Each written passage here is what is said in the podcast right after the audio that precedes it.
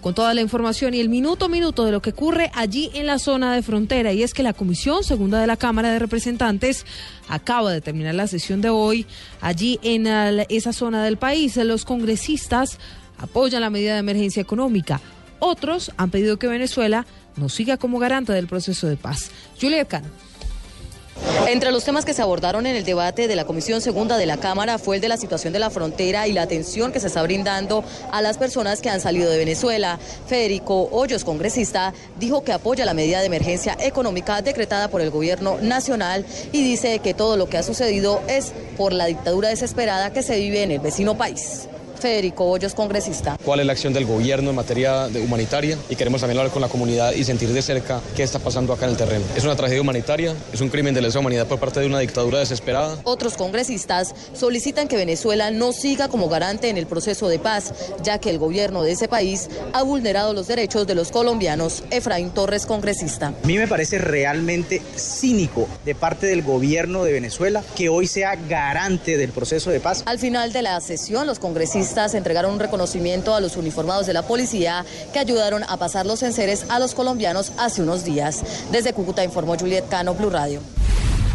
Juliet, gracias. Y mientras tanto, la Iglesia Católica llamó a los presidentes Santos y Maduro a solucionar esta crisis binacional a través del diálogo.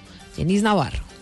Buenas tardes. Ha concluido aquí la reunión entre los presidentes de las conferencias episcopales de Colombia y de Venezuela. Y uno de los que más fuertemente ha hablado en contra de estas medidas de expulsar a los colombianos del territorio venezolano, es decir, de las medidas de Nicolás Maduro, ha sido el arzobispo de Coro, Venezuela, Monseñor Roberto Luquer. Escuchemos lo que dijo. De que es torpeza, es torpeza, porque yo pienso que no se puede generalizar de que la frontera hay sicarios, y hay sinvergüenzas, y vagabundos, que hay ladrones y contrabandistas, eso no lo podemos negar pero generalizar y decir que todos los que están allí, todos los que deportaron son sicarios, son vagabundos, eso es una, es una grosería. Eso no puede ser. También han hecho un llamado a la unidad de los dos países y a que los dos presidentes Santos y Maduro se reúnan cuanto antes. De otra parte, Monseñor Luis Augusto Castro, presidente de la Conferencia Episcopal, dijo que es una estupidez pedir que Venezuela salga del proceso de paz. Jenny Navarro, Blue Radio. En Blue Radio acompañamos a los colombianos deportados desde Venezuela todos estamos sufriendo.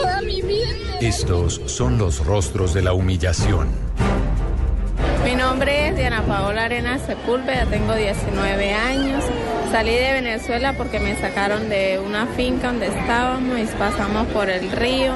Bueno, y aquí nos ofrecieron ayuda y pues gracias a Dios nos han estado ayudando. Tengo dos niños y mi esposo. Estamos acá y nos han estado atendiendo muy bien, gracias a Dios. Mi casa esto, bueno, quedó la cama, el ventilador, televisor, todo, la cocina, lo que teníamos allá, todo eso quedó allá. No lo hemos podido recuperar ni nada. Estamos esperando a ver si nos ayudan. Dos de la tarde, 35 minutos. Hay noticia importante a esta hora en la Fiscalía General. Se conoce un nuevo capítulo alrededor del escándalo de Fidu Petrol, la que sería una nueva prueba sobre el pago millonario que habría hecho esta empresa para que la Corte Constitucional fallara a su favor. Juan Carlos Giraldo, buenas tardes. Buenas tardes, pues se trata de un hallazgo un supuesto desembolso por parte de Fidupetrol de 200 millones de pesos que haría parte de la primera entrega de una suma de 500 millones presuntamente pactada para que Fidupetrol saliera avante en esta tutela que le significaba ahorrarse 26 mil millones de pesos, un pleito que tenía con la. Pues bien, la Fiscalía ha encontrado un contrato a través del cual presuntamente se habrían desviado los 200 millones de pesos como primera parte de ese pago de 500 millones de pesos. Este contrato habría sido firmado con Fidopetrol a través de un ex magistrado, quien al mismo tiempo habría tenido el nexo con otro magistrado eh, activo de la Corte Constitucional. Por eso, en las próximas horas, la Fiscalía va a imputarle tres nuevos cargos a El Otero. Él es la cabeza visible, el propietario, el dueño, el representante legal de Fidupetrol. Fue tenido tres nuevos cargos, entre ellos precisamente el de cohecho por dar empresarial, porque según la Fiscalía, él habría dado ese desembolso de los 500 millones de pesos y el pago de los 200 millones. Hay que aclarar que finalmente la tutela se falló en contra de Fidupetrol y que en esta sesión plenaria eh, polémica el magistrado Jorge Pretel, siendo presidente de la Corte Constitucional, votó en contra, pero la fiscalía sospecha que estos 200 millones de pesos hicieron parte de los 500 exigidos para fallar en favor de Petrol. Son diferentes a los 150 millones de pesos que ya el abogado Víctor Pacheco ha haber recibido por hacer el lobby para la escogencia de la tutela. Estos 500, repetimos, son para que la tutela saliera en favor de Petrol y ese es el hallazgo que acaba de la fiscalía, por lo cual irá en las próximas a erradicar imputación de cargos, nuevos tres cargos contra el detenido el verdadero que se encuentra además en detención domiciliaria. Juan Carlos Giraldo, Blue Radio. Juan Carlos, gracias. Momento de la información internacional. En las próximas horas se espera que sea nombrado por el Congreso guatemalteco el sucesor de Otto Pérez Molina. Eso luego de que fuera aceptada su renuncia por el Congreso. Vamos a Ciudad de Guatemala, Guatemala Cristian Dávila.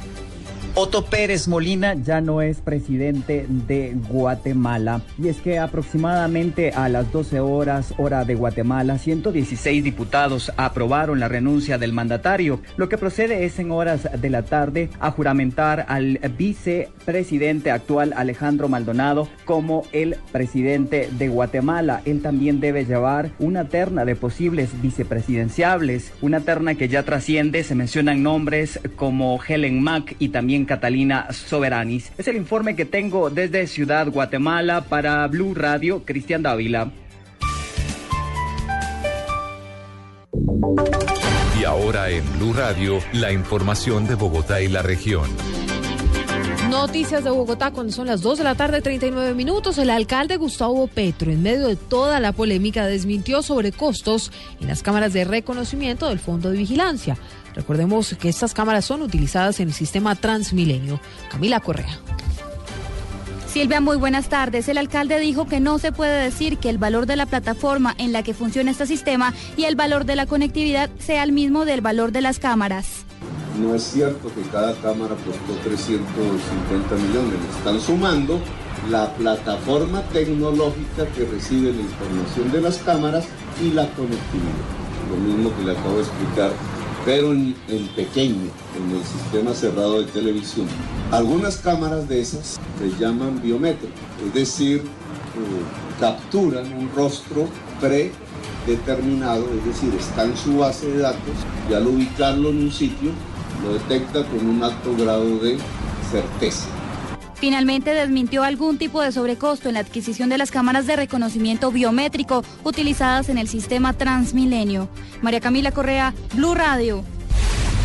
Y a esta hora les contamos cómo está la movilidad en las principales calles de la ciudad. Sofía Bonito. Buenas tardes. A esta hora, cerca de 3.500 indígenas y campesinos se desplazan sobre la carrera octava entre calles 13 y 11, sentido norte-sur. Se reporta total normalidad en los corredores viales de la calle 26, la calle 19 y la calle 30. Además de esto, se presentó la colisión de dos vehículos particulares en la calle 26 con carrera 50, sentido occidente-oriente. Por otro lado, un taxi y un motociclista colisionaron en la calle 13 con carrera 32, sentido oriente-occidente. Y finalmente, otras vías principales alto flujo vehicular. Estas son la carrera séptima desde la calle 120 hasta la calle 97, la carrera 11 desde la calle 100 hasta la calle 82 y la calle 100 desde el sector de La Floresta hasta la carrera séptima sentido occidente-oriente. Sofía Bonet, Blue Radio.